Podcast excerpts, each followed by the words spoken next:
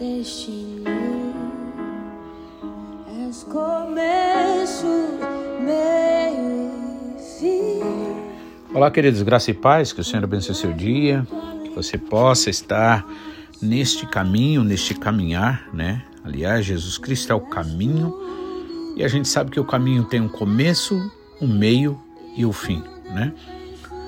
O começo, né? No começo nós somos é, incentivados pelo Senhor, atraídos pela mensagem de salvação, de é, nova vida, de vida eterna, né?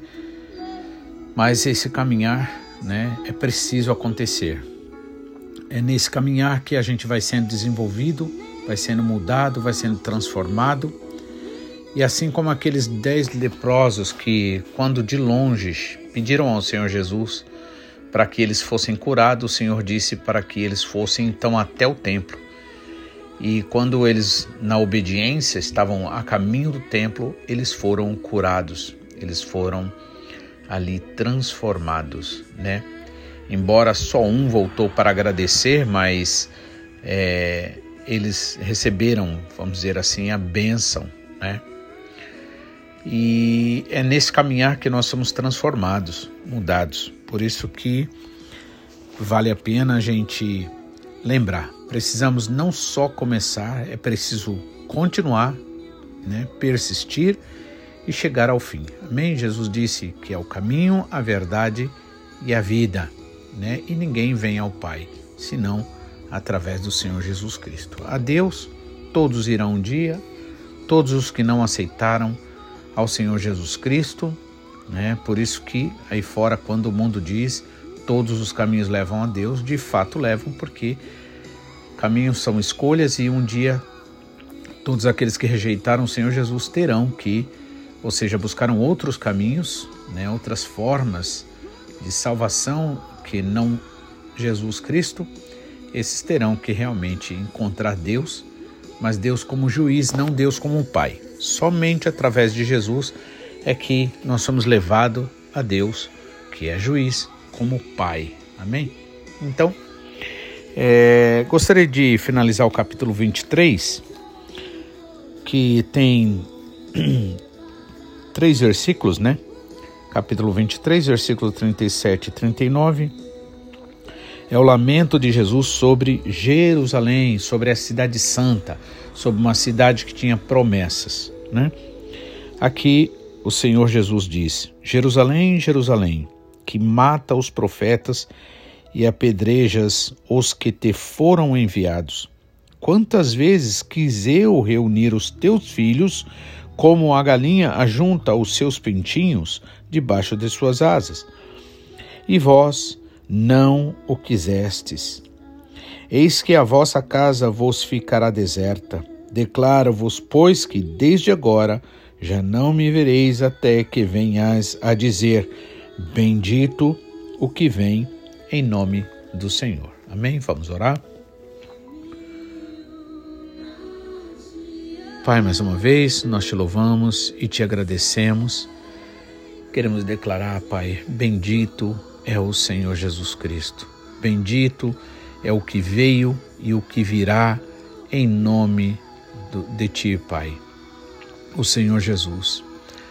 Pai, é com gratidão, Senhor, que nós reconhecemos o quanto somos privilegiados, não porque somos melhores do que os outros, mas porque a tua graça, Senhor, nos alcançou. E é por isso que nós queremos te louvar, queremos te agradecer nesse dia e te pedir mais uma vez, Pai, perdoa todos os nossos pecados, Senhor, todas as nossas iniquidades, todas as nossas murmurações, todas as nossas ingratidões e encha-nos do teu Santo Espírito, Pai que no lugar da murmuração o Senhor possa, Senhor, nos dar, Senhor, espírito de louvor, de agradecimento, pois bom é o Senhor e misericordioso. Pai, assim, Senhor, confiando neste perdão, nós também te pedimos em nome de Jesus. Declaramos, Pai, perdoados a todos que de alguma forma nos devem, Senhor. Pois queremos, Pai, verdadeiramente, como o Senhor Jesus Cristo disse, Senhor, ser usado por ti para desfazer as obras do diabo, Pai. É em nome de Jesus que eu oro e que nós concordamos assim, Pai, para a honra e glória do teu nome. Amém, Pai. Então aqui Jesus, né, solta um lamento sobre ali, né? Na mensagem de ontem nós vimos que Jesus falando, né, palavras de juízo, de advertência, né? Ou seja, muitas vezes é preciso ouvir, né, a, a coisa do jeito que é. Por exemplo, é a mesma coisa quando um filho é, ele está em caminho de desobediência, né, com companhias erradas. Então, o pai e a mãe muitas vezes têm que falar muito claramente, né? Mas tudo isso é feito por amor, né? Porque Deus é amor. Ainda por mais dura que seja a palavra do Senhor, é porque Ele nos ama. E aí o Senhor deu várias ali, né? Advertências ali aos escribas e fariseus que, por vaidade e por é, e por querer viver de forma mais cômoda, né? Eles estavam desprezando a, as bênçãos ali do Senhor, a graça do Senhor sobre eles, né? E agora, no versículo 37 ao 39, ele solta um lamento, né? E ele diz: Jerusalém, Jerusalém, ou seja, Jerusalém, cidade do rei, cidade maravilhosa, cidade que é, teve a graça do Senhor, né? Agora essa cidade, né? Ela age de forma totalmente contrária à vontade do Pai e aos propósitos do Pai. Por quê? Porque é ali que se mata os profetas e apedreja-se os que são enviados, né? Então, Jesus Cristo mesmo disse: Eu vos envio como ovelhas no meio de lobos, né? Mas o Senhor também disse que não era para temer, porque não é para ter medo dos que podem matar o corpo, mas que né, não podem mandar a alma para o inferno. E ele diz: Temei antes aquele que, além de matar o corpo, pode mandar a alma para o inferno. Né? E o único que pode fazer isso, na verdade, é o próprio Deus como juiz. Só que a palavra do Senhor deixa bem claro, e o Senhor Jesus Cristo, que é a verdadeira expressão de Deus, a verdadeira revelação de Deus, de quem verdadeiramente é Deus, né? Então, é, ele revelou. Nosso Deus é um Pai de misericórdia, um Pai de amor. Ele é amoroso, ele é misericordioso. Ele não tem prazer nem mesmo que o ímpio se perca antes que se converta, né? E esse deve ser o nosso sentimento, nosso pensamento também. Que as pessoas não se percam, mas que dependendo de nós, que a gente faça o que tem que fazer, que a gente esteja pronto para perdoar, que a gente esteja pronto para incentivar, levantar o caído, né? ajudar o que está fraco, né? É, trazer palavra de consolo para o que está desanimado, né? palavra de alegria, para o que está triste, né? Perdão para o que está, né, se cobrando já pelo que fez também de errado. Então, é assim que opera a graça, né? A graça significa amor que não se merece. Então, onde há uma pessoa que não mereça o amor, é aí que o Senhor nos chama para que através de nós ele se manifeste em graça, em perdão e em vida, porque o Senhor Jesus Cristo disse dele mesmo: Eu vim para desfazer as obras do diabo. Né? E as obras do diabo o que, que é? É destruir. O ladrão não vem senão para matar, roubar e destruir. Né? Ainda que nesse contexto o Senhor Jesus Cristo estava falando é, mais propriamente daqueles escribas, fariseus, que ali eles não tinham interesse verdadeiro nas pessoas, mas sim em roubar as pessoas, em se aproveitar das pessoas, né? E isso com muita tristeza ele falou. Por isso que aqui nesse lamento ele diz: Jerusalém, Jerusalém, que mata os teus profetas e apedrejas os que te são enviados. E aí, quantas vezes, né, nós também podemos fazer isso? Na no desejo de querer uma palavra de que se encaixe com as nossas exigências, nossa vaidade, muitas vezes podemos estar rejeitando uma palavra dura que alguém traz, que Deus manda por alguém, né? Então é preciso nós entendermos que nós precisamos aceitar sim a correção. A Bíblia diz que só os loucos é que desprezam a correção, né? E aquele que não aceita a correção de Deus como Pai, este não é filho, né? E Jesus Cristo disse também: é, aquele que é de Deus ouve a palavra de Deus, né? Aliás, na verdade, na, em João, né? Então, aqueles que ouvem, né? A palavra de Deus, aqueles que ouvem, não, não só ouvir no sentido de escutar, mas no sentido de dar atenção, acreditar, orar em cima desta palavra, né? Então, é, os, os profetas, por exemplo, que eram enviados pelo Senhor ali, o que, que acontece? Eles eram assassinados né, por aqueles ali que eram os líderes da época. Então nós precisamos tomar cuidado porque nós também podemos fazer a mesma coisa. A Bíblia está escrita não para a gente ficar olhando a vida do outro, não como alguém exemplificou, né? Como que usando a pá, né? A pá você usa sempre jogando, né? Para quem estiver na frente. Então, tipo, essa palavra é para essa pessoa, essa palavra é para outra, né? Mas nós devemos usar a enxada. A enxada sempre busca para gente. Talvez hoje esteja bem comigo, mas eu não sei amanhã. Então é bom a gente guardar a palavra do Senhor no coração para não pecarmos contra o Senhor. Então, Jerusalém, Jerusalém que mata os profetas e apedreja. Né? Apedrejar significa falar mal, matar moralmente também as pessoas, é apedrejar. Né? Então, apedreja os que te foram enviados, ou seja, aquela cidade, aquele povo, né? Aqueles líderes estavam rejeitando a salvação, rejeitando a bênção, rejeitando o Espírito Santo, né? E todas as vezes que se nós rejeitamos a palavra do Espírito Santo, que vem para nos lavar, para nos purificar, para nos consertar, para nos transformar, né? Nós estamos rejeitando bênçãos para nós mesmos e para a nossa família e para os nossos filhos. Então é preciso nós realmente buscarmos um relacionamento bastante pessoal com o Espírito Santo, bastante pessoal com o Senhor Jesus, bastante pessoal com o nosso Pai Celestial. O que significa isso?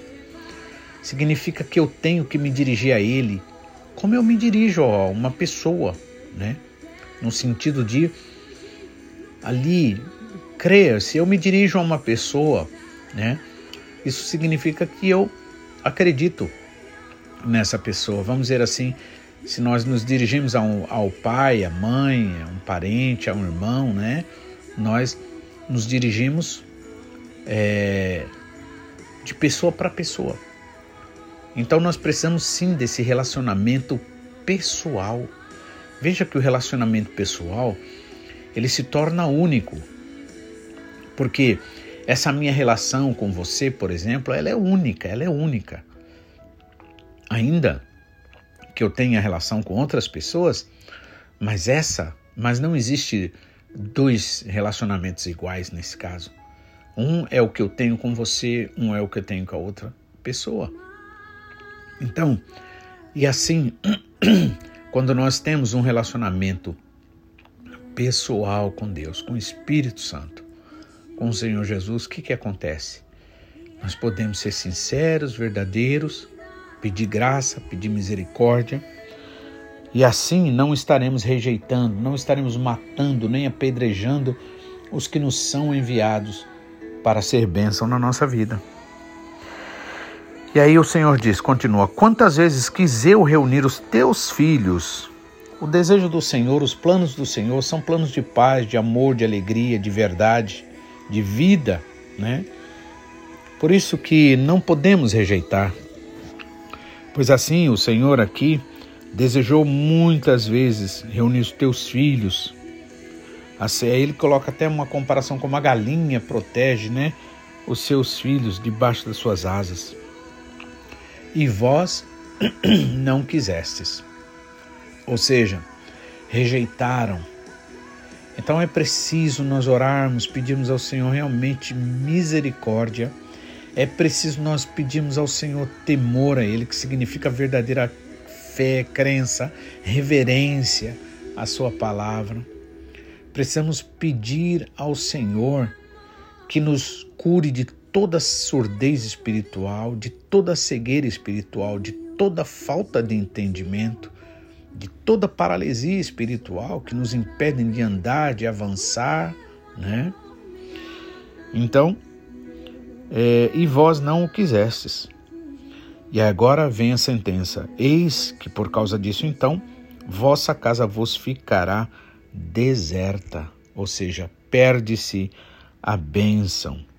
Declara-vos, pois, que desde agora já não me vereis até que venhais a dizer: Bendito o que vem em nome do Senhor. Veja só.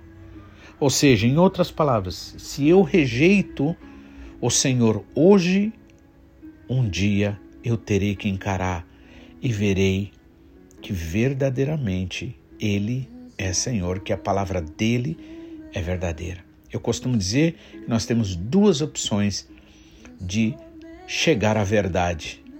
Uma é pela obediência e a outra pela desobediência. A desobediência é quando eu faço o que eu quero e aí, em outras palavras, eu quebro a cara. Eu vejo que tudo aquilo que eu fiz não valeu de nada. E a outra é quando eu obedeço e eu vejo que realmente quão bom é fazer a vontade do Senhor, né? E aqui o Senhor disse: Olha, declaro-vos, pois, que desde agora já não me vereis mais. Aqui, em outras palavras, o Senhor estava dizendo: acabou o tempo, não tem mais tempo. Né? Por isso que em Isaías o Senhor nos diz: buscai ao Senhor enquanto se pode achar. Porque a gente com essa ideia de amanhã e amanhã, ou amanhã, depois, o que, que acontece? Nós não sabemos o dia de amanhã e o dia é hoje. Por isso que a palavra também nos diz: se hoje ouvirdes a voz do Espírito Santo, não endureçais o vosso coração. Amém? Que o Senhor te abençoe, que você possa buscar mais e mais esse temor do Senhor. Temor do Senhor não é medo dele, pois ele não é bicho, mas é medo sim de perder a sua graça. É medo de se enveredar em nossas vontades carnais e se perder e perder a bênção, assim como Esaú perdeu. Em nome de Jesus, que o Senhor te abençoe, que você possa entender isso. Se você verdadeiramente quiser seguir a Jesus, você precisa vencer a tua carne.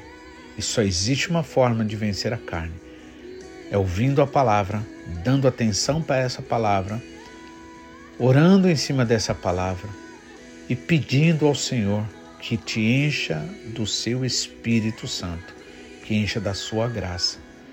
Porque esse é o verdadeiro temor do Senhor, a sabedoria é o verdadeiro temor ao Senhor. Amém? Que o Senhor te abençoe, você possa né, é, continuar né, nesta graça, neste amor crescendo na graça e no conhecimento, como disse Pedro. Amém? Fiquem na paz e até amanhã, se assim o Senhor quiser, em nome de Jesus.